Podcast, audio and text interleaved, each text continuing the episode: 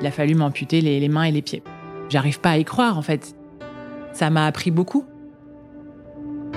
Si c'est ce qu'on veut, il faut aller le chercher.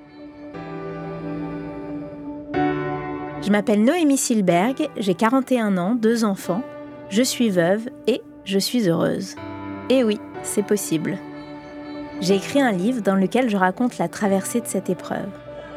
J'explique que j'ai réussi à vivre après Marc grâce à mes ressources. Les ressources, c'est ce qui est en nous ou autour de nous et qui nous aide à surmonter une épreuve. S'identifier, se sentir moins seul, soutenu, compris, c'est ce qui fait du bien quand on traverse une épreuve. Les personnes que vous allez écouter raconter leur histoire, leur expérience, ont su puiser en elles les ressources grâce auxquelles elles ont réussi à rebondir, à aller mieux, à se réinventer. Elles nous confient leur kit de survie, leurs outils, leurs clés, toutes ces petites choses concrètes, pratiques, souvent évidentes, parfois cocasses, qui leur ont permis de se relever, de vaincre, de combattre et de surmonter ce putain d'obstacle. Alors inspirez-vous et trouvez vos propres ressources. Bonne écoute Ressources est un podcast coproduit par Résilience, une entreprise à mission dédiée au suivi et à l'accompagnement des personnes atteintes de cancer.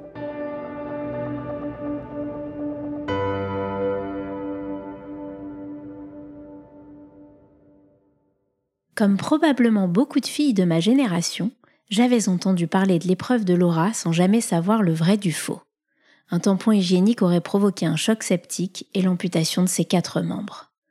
Les rumeurs diraient aussi 15 ans plus tard qu'elle allait bien et qu'elle vivait aujourd'hui normalement.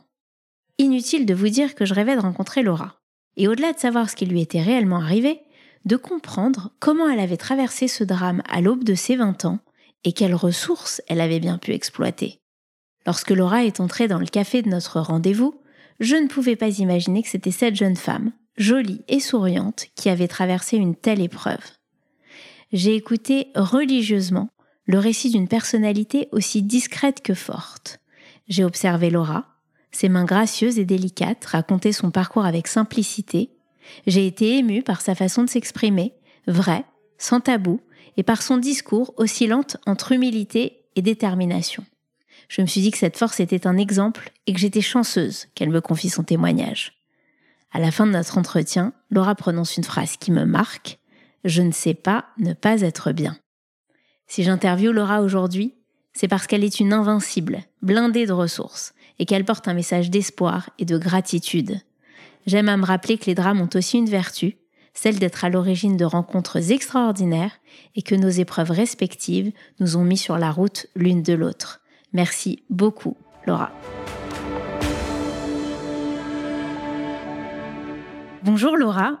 Bonjour Noémie. Aujourd'hui, on est dans ce podcast ressources dans lequel les invités remplissent comme une boîte imaginaire qu'on a devant nous avec leurs propres outils, leurs propres ressources. Donc, pour moi, tu es pleine de ressources et j'aimerais que tu nous en parles.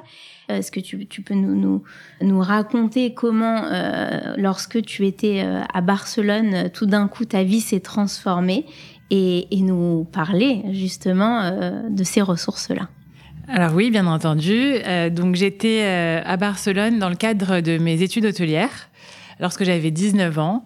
J'étais dans dans ma partie donc euh, stage pratique et je travaillais pour un hôtel et tout allait très très bien. J'étais au, au, summum de ma vie d'étudiante et lorsque euh, tout d'un coup, je me suis sentie très mal et ça a duré à peu près 48 euh, heures jusqu'à ce que je me retrouve euh, à l'hôpital avec ma mère. Elle est venue à Barcelone et, ensemble, on a été à l'hôpital.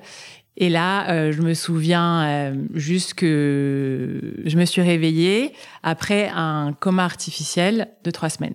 Là, tu peux nous dater euh, oui, bien sûr. Donc c'était le 21 euh, ou 22 août 2007 et euh, le coma a duré trois semaines et donc je me suis réveillée le 12 ou 13 août 2007.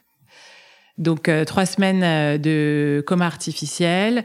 je me réveille, je sais pas ce qui m'a, ce qui m'est arrivé du tout. Je me souviens juste que j'avais eu des, des rêves, mais en fait je pense que c'est des espèces de cauchemars hallucinatoires. Enfin c'est un petit peu bizarre. Et puis, euh, je suis pas dans mon état normal. De toute façon, je suis à l'hôpital, donc euh, forcément, c'est pas. Puis, euh, à un moment, je je, me souviens d'une d'un moment que je je me souviendrai un peu toujours, je pense, c'est que je sentais que mes bras étaient, j'avais la sensation que mes bras étaient repliés sur eux-mêmes. Du coup, j'ai commencé à me dire, c'est bizarre ce que je ressens. J'avais des espèces de peut-être des fourmillements, etc. Et donc à ce moment-là, je, je regarde mes bras et puis là, je vois qu'il y a un plâtre qui s'arrête au milieu du bras. Et donc forcément, je me dis, il manque une partie, quoi. Et là, je, me dis, il manque mes mains. Et, mon premier sentiment a été de me dire, euh, on m'a volé mes mains. Je sais pas pourquoi, mais ça, ça, ça m'a, ça m'a fait ça. Comme on m'a volé mes mains, le on, je sais pas qui c'est, mais euh, on me les a volées. Et euh, je me souviens, la première personne que j'ai vue, c'est d'abord une infirmière et puis je me souviens ensuite d'avoir vu ma grande sœur Alexandra et à qui j'ai dit la même chose et qui m'a répondu euh, je sais mon bébé mais euh, c'est pas vraiment ce qui s'est passé. Et puis là on a commencé un peu à m'expliquer au fur et à mesure que j'avais eu euh, j'avais eu un, choc septique que j'étais tombée donc gravement malade et qu'on avait dû me mettre dans le coma artificiel pour me sauver la vie. Donc on avait dit à, mes parents que j'avais 5% de chance de m'en sortir. Alors d'abord ils avaient parlé d'amputation des, des phalanges et puis finalement, euh, le, le, temps passait un petit peu, puis il a fallu m'amputer les, les, mains et les pieds. Donc c'est ce que je me suis, euh, je me suis rendu compte de ça quand je me suis euh, réveillée, donc quand j'ai eu la sensation que mes bras étaient euh, repliés sur eux-mêmes. Et puis donc j'ai d'abord regardé mes bras euh, en me rendant compte que j'avais plus les mains, et donc évidemment c'était c'était une catastrophe. Enfin voilà, le, le, mot est trop faible. Euh, et puis ensuite j'ai regardé mes jambes, et je me suis aussi rendu compte que j'avais plus mes pieds. Et donc, c'est vrai que par rapport aux mains, ça me paraissait secondaire, même si, euh, évidemment, si on perd que ses jambes, euh, enfin, que ses pieds, on a l'impression que c'est la fin du monde, forcément. Mais dans ce cadre-là, c'est vrai que les mains, pour moi, et pour tout le monde d'ailleurs, hein, c'est, ça représente tout, quoi. C'est le premier contact qu'on a avec les gens. Donc, du coup, c'est vrai que c'était euh, vraiment très, très, très, très, très dur à ce moment-là. Donc, qu'est-ce que tu te dis? Qu'est-ce que tu ressens? Je, me, dis c'est pas possible. Je me dis c'est un cauchemar. Je, vais me réveiller et puis je vais me rendre compte que que c'est pas vrai. Quoi, j'arrive pas à y croire. En fait, c'est c'est c'est c'est invraisemblable, impossible à croire. Je je savais même pas que ce que j'avais eu existait. J'avais pas encore vraiment compris la cause euh, à ce moment-là, la vraie cause. Mais même, je pouvais pas m'imaginer me retrouver comme ça un jour, quoi. Et tu t'effondres? Oui, sur le moment, je m'effondre. Euh, quand je vois ma famille, je m'effondre, mais ça ne dure pas très longtemps. Il y a juste ce moment où je, où je m'effondre et où je me dis, quand même, qu'est-ce que je fais là, quoi? C'est-à-dire, euh, pourquoi on m'a pas laissé euh, dans ce, dans ce coma ou on m'a pas laissé mourir? Parce que finalement, euh, ce que je vois devant moi et la vie que j'imagine devant moi, elle m'intéresse pas du tout. Je, je, laissez-moi tranquille et euh, ramenez-moi avant ou, ou ne me ramenez pas, quoi. Donc c'est, c'est vrai que c'était très difficile d'imaginer ce qu'allait être ma vie et donc euh, donc j'en voulais pas de cette vie au début. Et puis rapidement, je me suis dit euh, bon bah c'est vrai que je, me, je, suis là et je vais pas me donner la mort en fait. Les gens qui sont autour de moi et qui et qui ont qui ont été là toutes ces semaines à, me regarder, à voir des hauts et des bas et, et, à, souffrir autour de moi, ils sont ils sont encore là et et je sais qu'ils seront encore là à me soutenir et je peux pas leur faire ça donc euh, voilà, surtout pour eux, je me suis dit, euh, allez, je, je, je, vais me retrousser euh, les manches et, et, on va y aller, quoi. On va essayer de s'en sortir. Et puis du coup, on commence à me à m'expliquer qu'il y a des il y a des solutions, que voilà, ma vie ça va pas forcément être d'être allongée dans un lit d'hôpital et de plus jamais bouger. Et on m'explique que euh, il y a des prothèses de jambes qui existent pour marcher, qui vont me permettre de, de retrouver euh, voilà une vie euh, à peu près normale, mais aussi des prothèses de mains qui me permettront de faire euh, de, de, faire pas mal de choses euh, quand même. Je sais pas exactement à ce moment-là qu'est-ce que je vais pouvoir faire, qu'est-ce que je vais pas pouvoir faire, j'en ai pas trop conscience. Mais je, je, décide de me laisser un petit peu porter par ce qu'on me dit et de suivre euh, les étapes les unes après les autres. Donc, euh, enfin, à savoir qu'après l'hôpital, c'était le centre de rééducation. Donc, qui était euh, le centre de rééducation de Valenton. Donc là, tu es rentrée en France ah oui, alors déjà, quand, euh, oui, quand, je, quand j'ai été amputée le 12 septembre, c'était en France. Euh, j'avais été rapatriée euh, quelques jours plus tôt.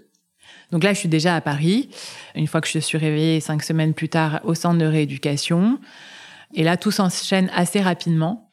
On m'apprend à me rééduquer, on m'apprend à faire. On, je fais beaucoup, beaucoup de sport pour que mon corps se réhabitue, puisque j'étais extrêmement maigre à ce moment-là pour que mon corps ait la force de, de supporter les prothèses et, euh, et de marcher, etc.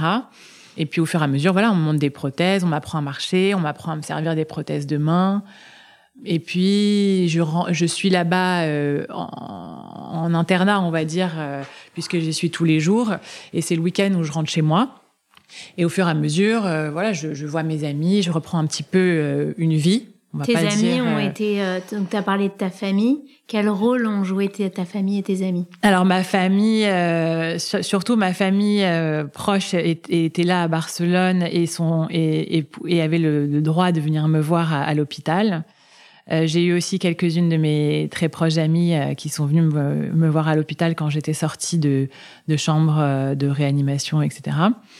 En soins intensifs. Et, et ensuite, j'ai eu mes, mes amis, mon groupe de copines de toujours qui ont été plus que présentes et qui m'ont qui m'ont tout de suite épaulée et qui m'ont tout de suite entourée, chouchoutée, qui qui ont été là à, à merveille quoi. Et puis et puis la dernière fois, je regardais un peu euh, le fait de faire ce podcast, ça me ça me ça me ramène un petit peu aussi à 2007 et donc je regardais euh, des messages Facebook. Du coup, j'ai re-regardé tous les messages que j'avais reçus et j'en ai eu des tonnes.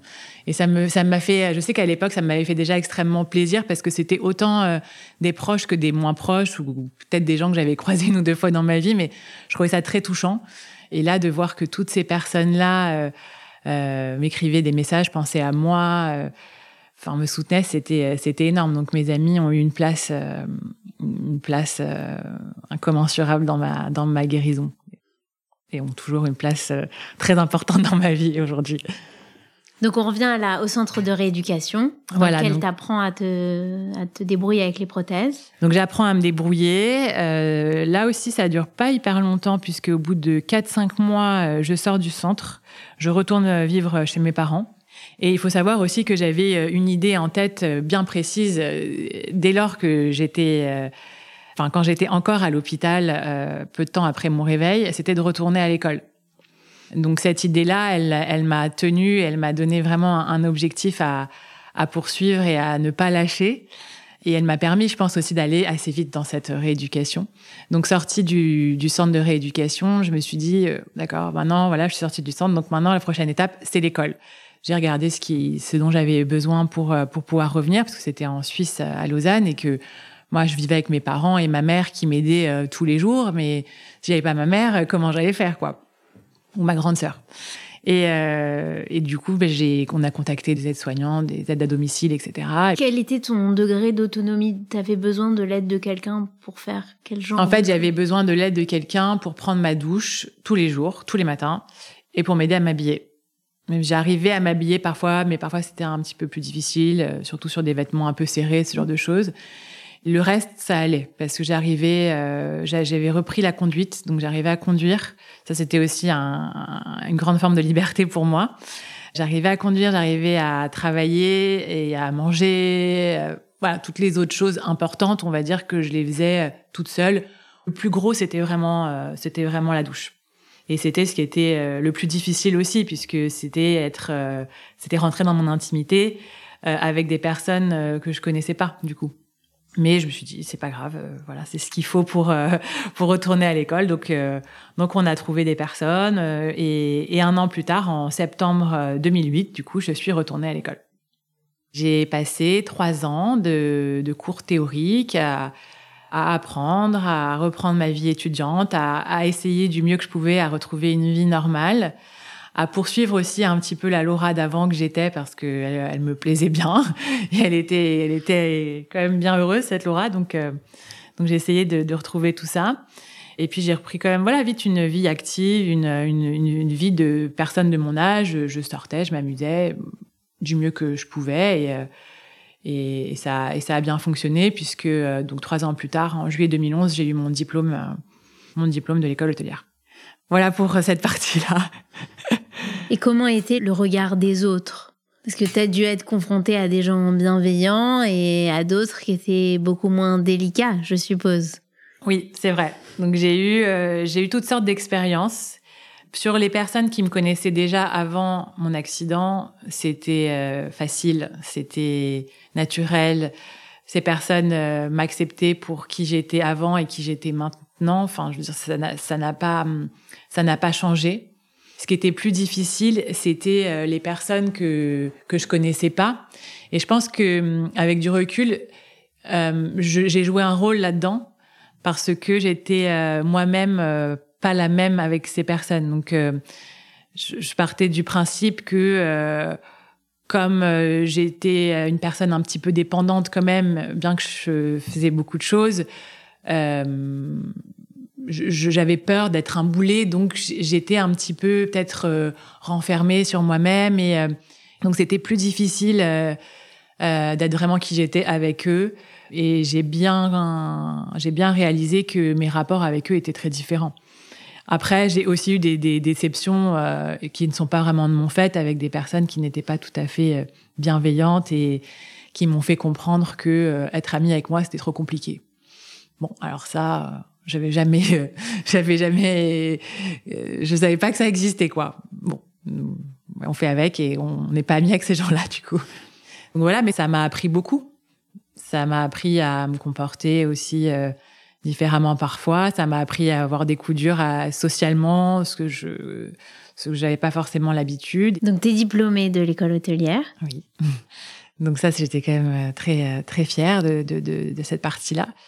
Et puis à ce moment-là, hum, j'ai trouvé rapidement un, un, nouveau stage, puis un CDI dans une dans une entreprise euh, qui faisait du conseil. Et donc j'ai commencé ma ma vie euh, de salarié pendant quelques années.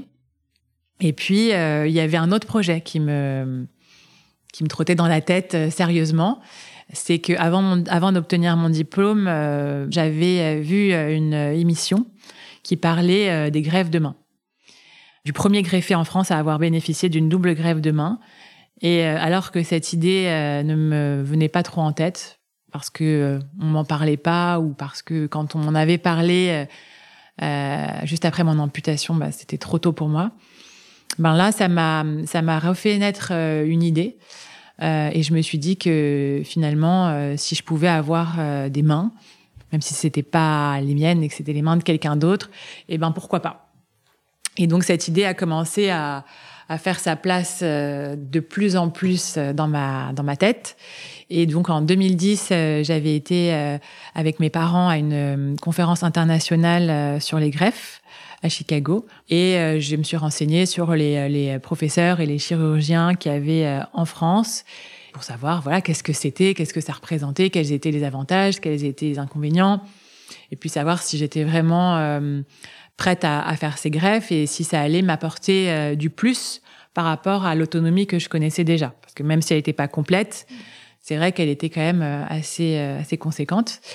Et puis je me suis rendu compte que oui, et que je voulais absolument retrouver des mains. Donc, euh, une fois que j'ai été diplômée, j'ai été voir euh, mon chirurgien euh, donc de Paris, qui était qui est le professeur Lantieri, et je lui ai dit bon bah c'est parti, on y va. Je, veux je veux ces greffes de main.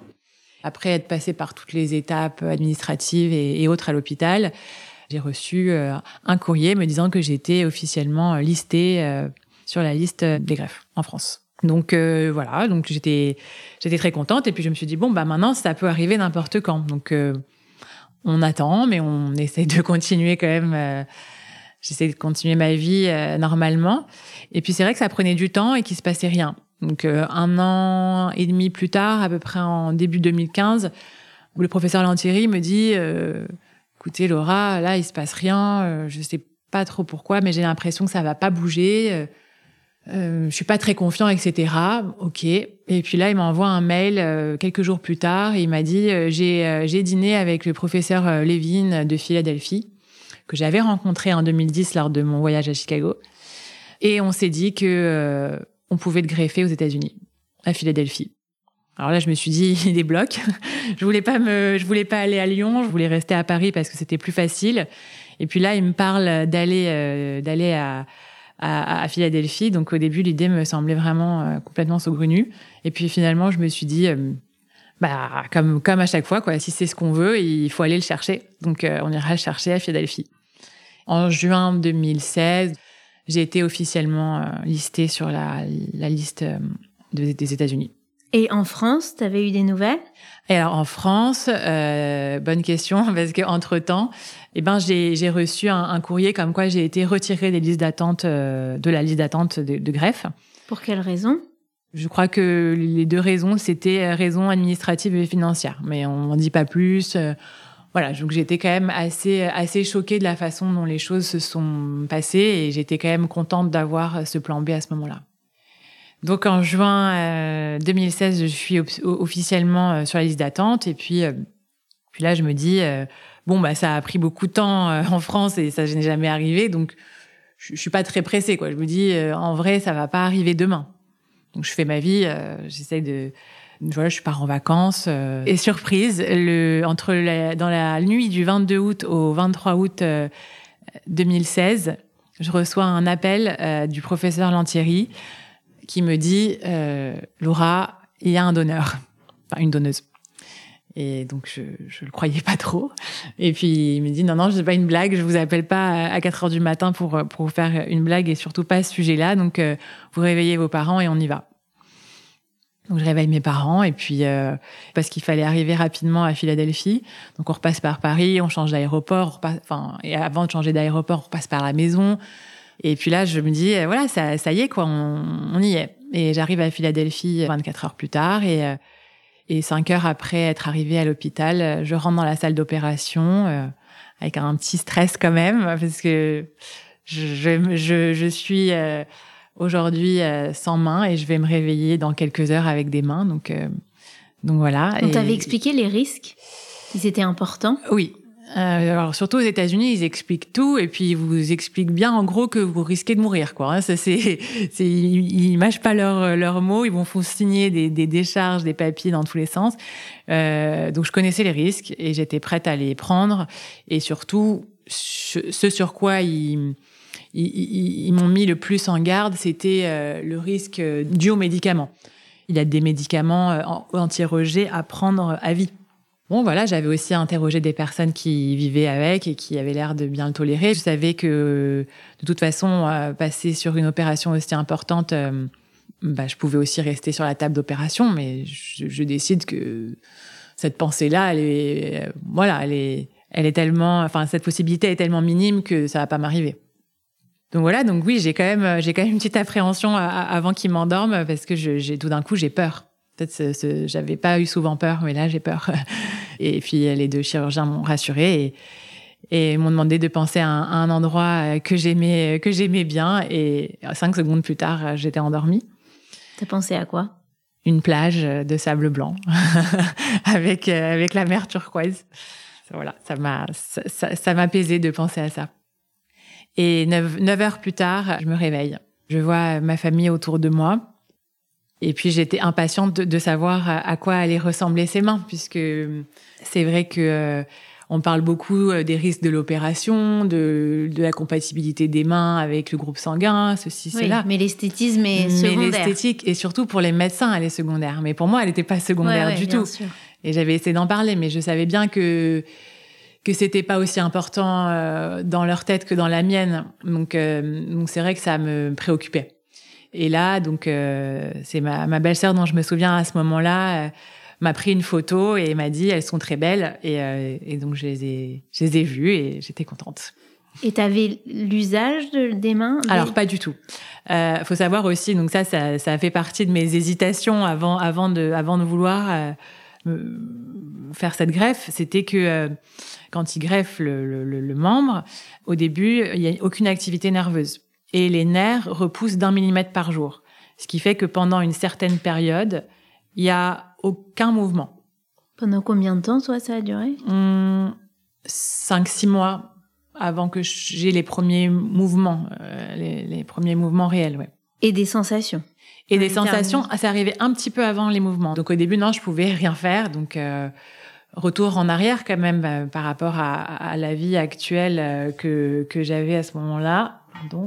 Et du coup, euh, ça, ça, aussi, ça faisait partie des questions. Comment, comment euh, revenir en arrière alors que j'ai acquis une, une, certaine autonomie Et puis je me dis, je, je, me disais que ça en valait, ça en valait le coup. Donc, donc c'était pas trop une question à partir du moment où je me disais le retour en arrière, il va mener à quelque chose de mieux derrière.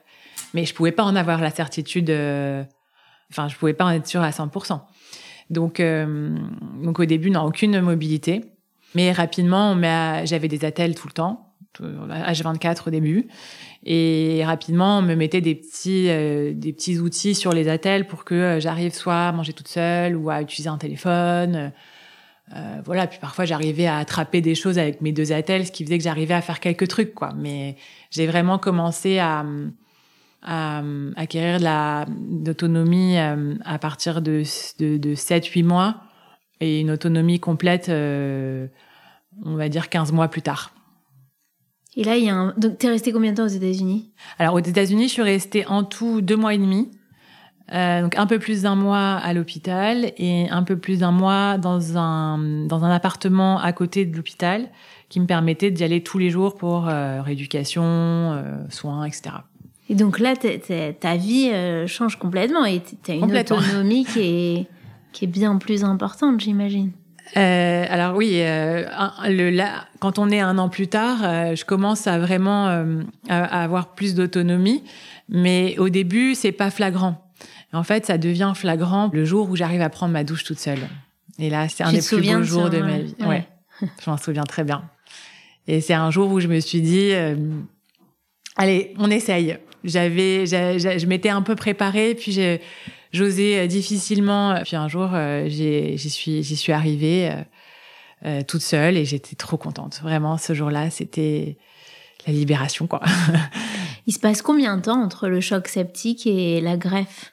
C'était 9 ans euh, et quasiment jour pour jour euh, entre euh, le choc septique et la greffe, puisque euh, puisque le jour euh, du choc septique ou quand j'ai commencé à me sentir mal, c'était le 21 août à peu près, et le jour de ma greffe, c'était entre le 22 et le 23 août, donc 2007 et 2016. Donc c'est assez assez incroyable. Et est-ce que tu avais l'impression que c'était tes mains depuis toujours? Est-ce que tu te souvenais de tes mains d'origine? Hmm. Est-ce que Alors, je me souvenais pas de mes mains. euh, pff, Pas vraiment, quoi. Parce que c'était, c'est quand même 9 ans qui s'étaient passés. Et donc, le cerveau fait assez bien les choses puisque j'avais, euh, j'avais plus vraiment euh, souvenir de, mes mains. Mais parfois, ça m'arrivait de revoir des photos des trucs comme ça. Et puis, euh, et puis là, je vois, je, vois ces, nouvelles mains euh, que je trouve euh, très bien, même si, bon, on a toujours des choses à redire. Elles sont un peu trop maigres, elles sont un peu trop comme ci ou comme ça. Mais globalement, je trouvais qu'elles me correspondaient bien en termes d'harmonie avec mon corps, etc. Depuis le jour où elles m'ont été greffées, pour moi, c'était mes mains. Et il n'y a pas de possibilité de greffe de jambes? Non, ah, c'est vrai que c'est une question qui revient beaucoup, mais euh, techniquement, c'est pas possible. Le temps que, j'ai mis pour retrouver la repousse nerveuse, etc., a été long sur euh, les, bras et les mains, et encore ça va. Mais si c'était des, jambes et des pieds, en fait, ça met bien trop de temps, et, euh, toute déficience sur les orteils ou quoi que ce soit pourrait vraiment empêcher la marche ou, ou être vraiment pro- problématique. Donc, euh, donc non, c'est c'est pas possible. Comment est-ce que tu as vécu pendant toutes ces, toutes ces années? Est-ce que ça t'a empêché d'avoir une vie amoureuse? Est-ce que ça n'a pas été un obstacle? Est-ce que tu peux nous raconter ça? Bah, la vie amoureuse, c'était euh, c'était un, un sujet pour moi parce que euh, j'avais j'avais quand même un peu un, un manque de confiance en moi euh, après l'accident. Quand je suis tombée malade, je venais de connaître euh, un autre euh, homme au bar où je travaillais, mais on venait à peine de sortir ensemble. Enfin, pour moi, c'était même pas encore mon petit copain, il s'était rien passé à part un, bisou, quoi. Et puis, euh, et puis on m'a rapporté, ma famille m'a rapporté que pendant tout mon, ma période de coma, il était là tous les jours et qu'il pleurait tous les jours. Donc pour moi, c'était assez extraordinaire et exceptionnel puisque cet homme avec qui je venais de rentrer à peine dans une, euh, si on peut l'appeler une relation, depuis cinq jours, euh, à ce moment-là, il faisait plus le job que que qu'un vrai amoureux que j'aurais. Enfin, c'était c'était assez exceptionnel. Donc euh, et en fait, avec lui, euh, j'ai été en relation pendant un an. Donc, il m'a vu à toutes les étapes. Et il a été là. Et il a été amoureux comme rarement on a été amoureux de moi, je pense. Donc, c'était euh, c'était très beau. J'ai eu beaucoup de chance à l'époque. Et puis, euh, au moment où je suis retournée à Lausanne, on s'est séparés. C'était un peu trop compliqué. Et, Et puis, il avait, il était un peu plus âgé que moi aussi, donc je me voyais pas construire quelque chose sur le long terme.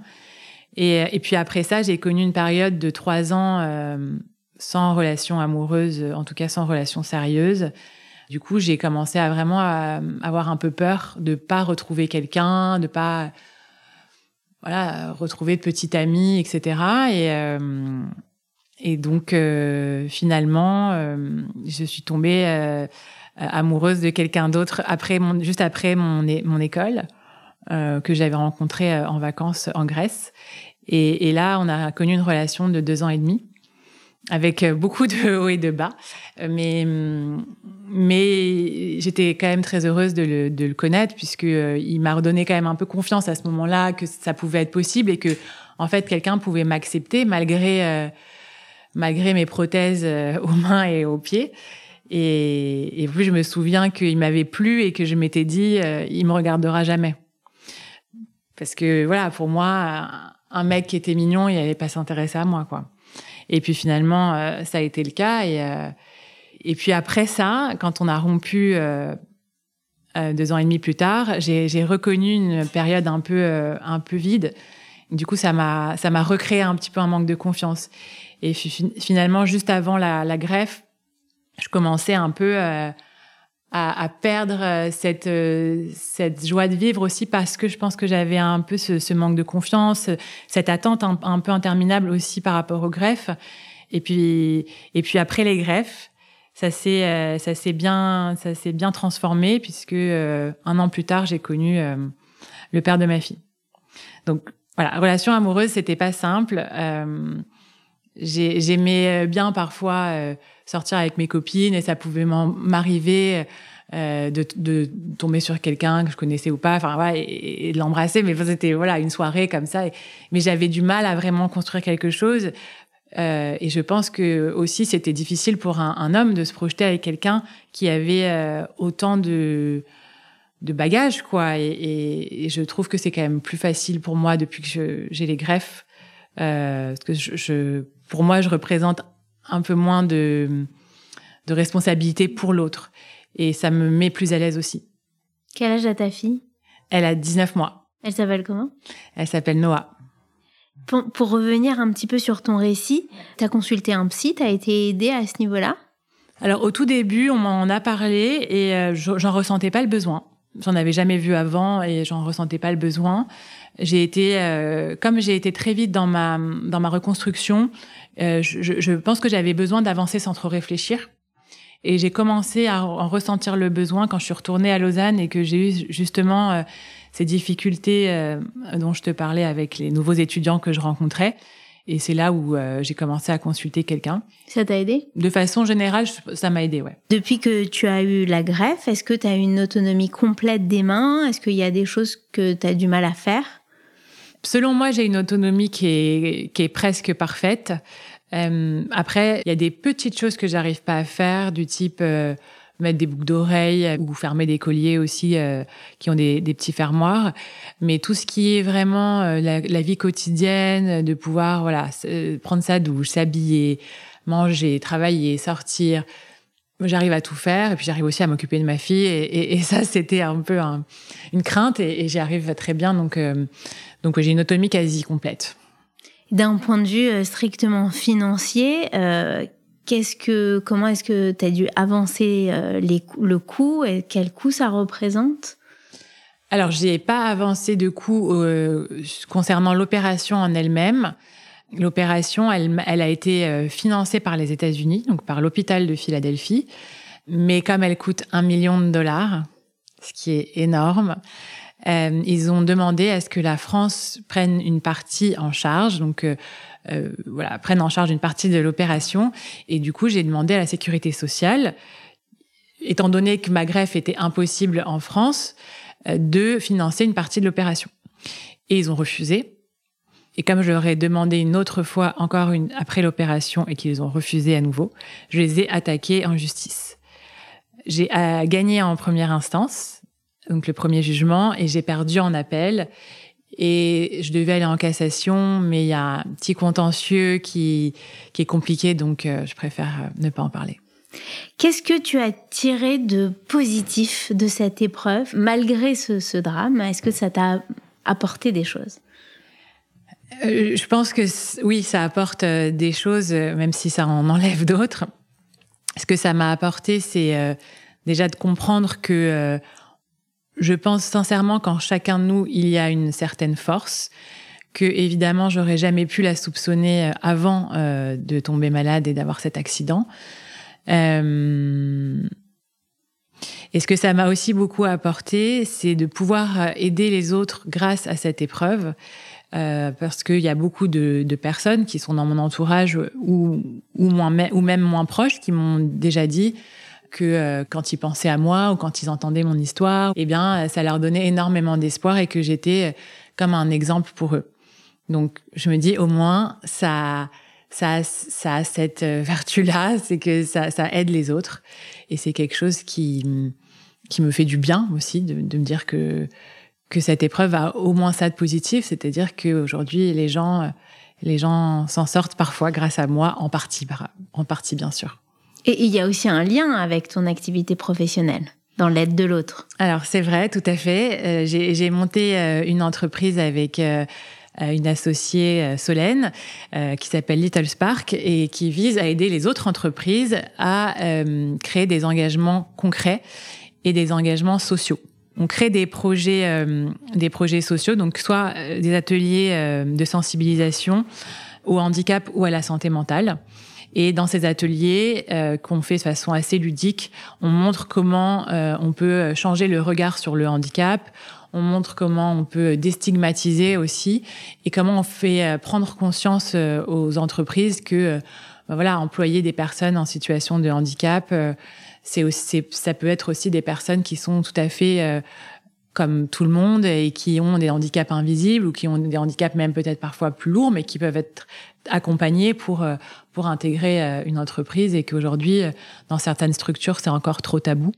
Donc on essaye de, de changer un petit peu euh, ces, ces, mentalités. Et, euh, et j'ai aussi créé un manga contre le harcèlement scolaire avec euh, les éditions Dupuis qui sort dans moins de deux semaines. Génial. Est-ce que tu as conscience d'être une warrior? Alors c'est vrai que c'est un terme qu'on emploie souvent à mon sujet.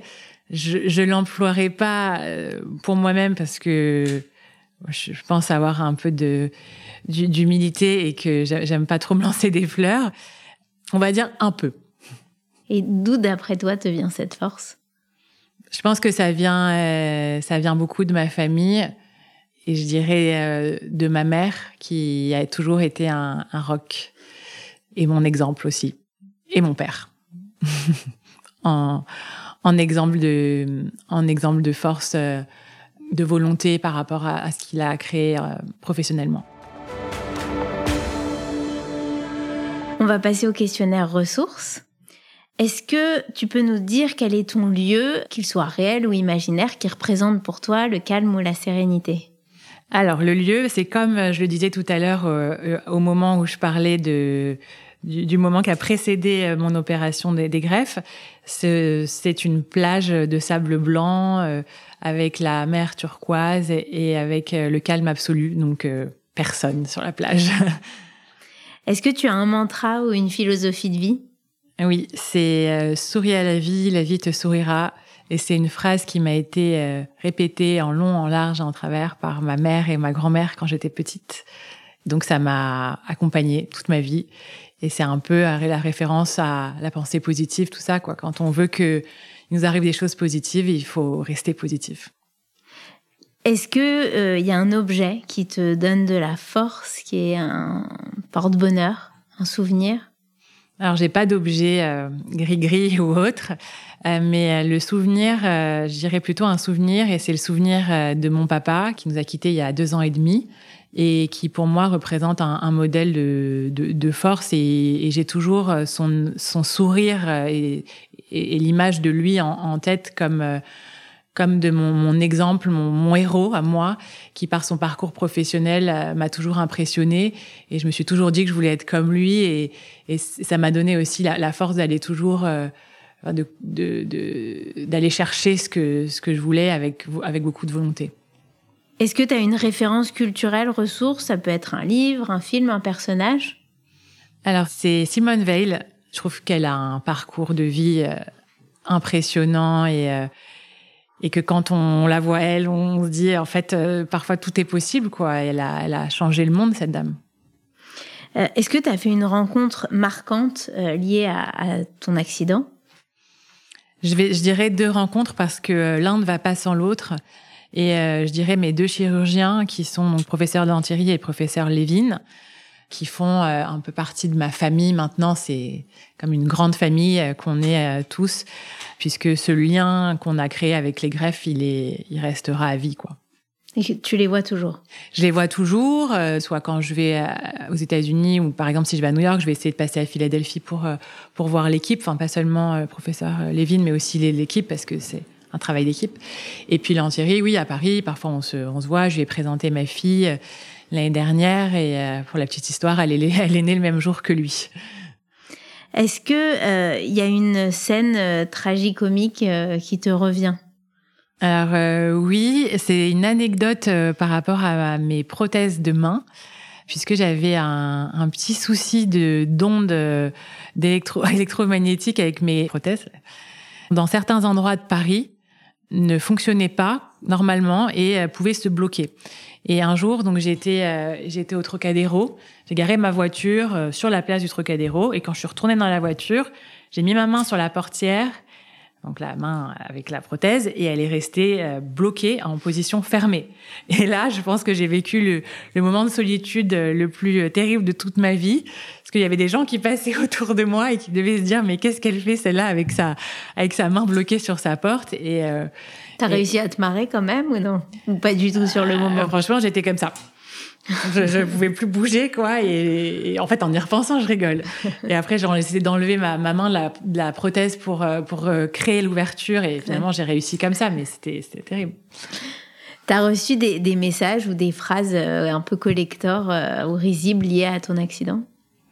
Hum, Non, alors en fait, j'ai fait un petit travail de recherche. Euh, du coup, pour préparer ce, ce, ce podcast. Et puis, j'ai regardé mes messages que j'avais reçus euh, back to 2007. Et, et, et, en fait, je trouve que j'ai eu beaucoup de messages gentils. J'ai pas eu de messages euh, un peu cata ou, euh, ou un peu euh, collector. ou peut-être que j'en ai eu même dans la vraie vie, mais je, je m'en souviens pas trop. Enfin, je m'en souviens pas. Comment est-ce que tu compléterais cette phrase Les épreuves rendent vivant. Finalement, quel, quel, serait ton, ton outil, ta, ta, ressource à mettre dans notre boîte imaginaire? Alors, ce serait euh, une image euh, que m'a donnée mon grand frère Olivier quand j'étais à l'hôpital encore, donc euh, en 2007, euh, quand je venais de me faire amputer. Et qui, il m'a dit, écoute, je sais que tu vis quelque chose de très compliqué, mais tu vas t'imaginer un escalier et, euh, et, chaque fois que tu vas franchir une étape euh, dans ta reconstruction, dans ta guérison, tu, tu vas imaginer que tu franchis une marche de l'escalier et un jour tu arriveras en haut de l'escalier et, et vise toujours le haut de l'escalier. Voilà. Et tu t'es souvent répété, ça t'a beaucoup aidé? Oui, en fait, je, je, je pense que parfois j'y repensais ou, euh, ou je l'ai aussi souvent euh, dit aux autres, donné aux autres cette, cette image-là. Et je pense qu'elle est très forte parce que c'est vrai que c'est comme quand on dit on regardait la lumière au bout du tunnel. C'est c'est très important d'avoir un, un, objectif euh, de vie, un, pro, un projet, des projets. Enfin moi, c'est ma c'est ça qui m'a aidé en fait, c'est d'avoir des projets. Donc l'image un peu c'est l'escalier, mais le, le, le cœur euh, de, de, de l'outil même c'est euh, c'est les projets pour moi. Et quand est-ce que tu as eu le sentiment d'être arrivé en haut de cet escalier? Quand j'ai eu ma fille euh, Noah. Et la dernière question, est-ce est que tu as une chanson qui te fait du bien, qui te ressource? Oui, c'est un, un, album que j'écoutais euh, beaucoup quand j'étais euh, à Barcelone, donc en 2007, et qui s'appelle, euh, enfin je me souviens plus du nom de l'album, mais la chanson en tout cas c'était In a Manner of Speaking, donc de Nouvelle Vague, et ça me ça me rappelle euh, ma vie d'avant et, et j'aime bien euh, j'aime bien cette cette pensée là. Tu nous la fredonnerais? Alors je vais essayer, mais je vous préviens, chez vous les oreilles. In a manner of speaking, I just want to say. Merci beaucoup, Laura. Merci Noémie et, et merci aussi à tous ceux qui m'ont toujours soutenue. C'est très important.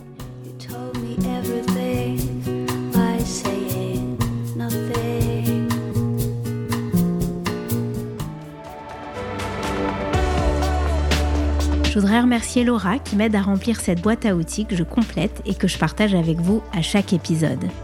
Je lui emprunterai l'image de l'escalier. Chacune des marches incarne un objectif qui, une fois franchi, représente une victoire dont on peut être fier. Pour vous rebooster, vous pouvez retrouver notre playlist en tapant podcast ressources sur Spotify. Si vous aussi vous avez su trouver les ressources qui vous ont permis de rebondir après une épreuve douloureuse, si vous avez envie de partager votre expérience, envoyez-nous un mail à l'adresse suivante contact at ressources au pluriel, -F -E